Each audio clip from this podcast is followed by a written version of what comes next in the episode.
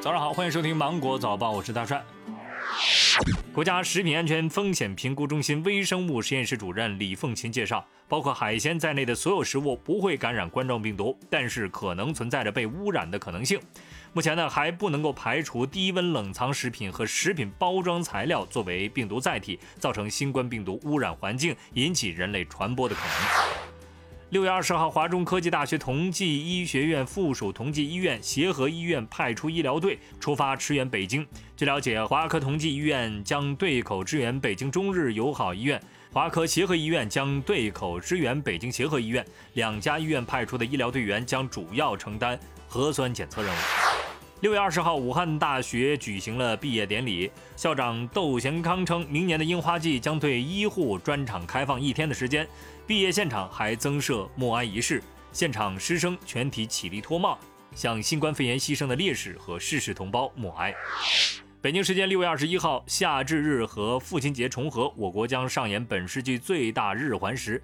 日食环时代从刚果民主共和国北部开始，在北太平洋的西部结束。其中呢，我国西藏、四川、贵州、湖南、江西、福建、台湾等地依次可见环食，其他地区可见偏食。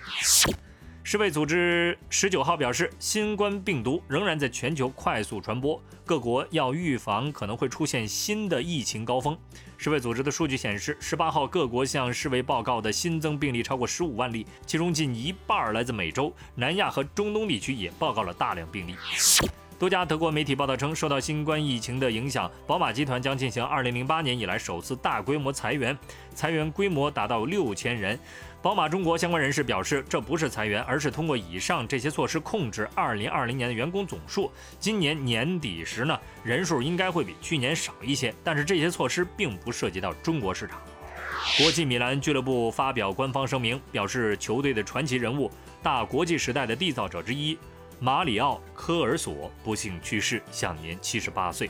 日本网球协会宣布，受到新冠肺炎疫情的影响，出于对健康和安全的双重考虑，将取消原定于今年十月五号到十一号举行的 ATP 五百东京站的比赛。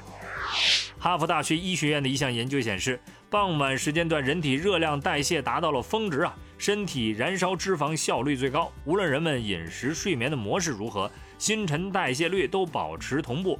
下午晚些时候以及傍晚的时候，热量消耗达到峰值。傍晚时段，人体每小时会额外消耗零点零二千焦的热量，大约相当于零点五克的脂肪。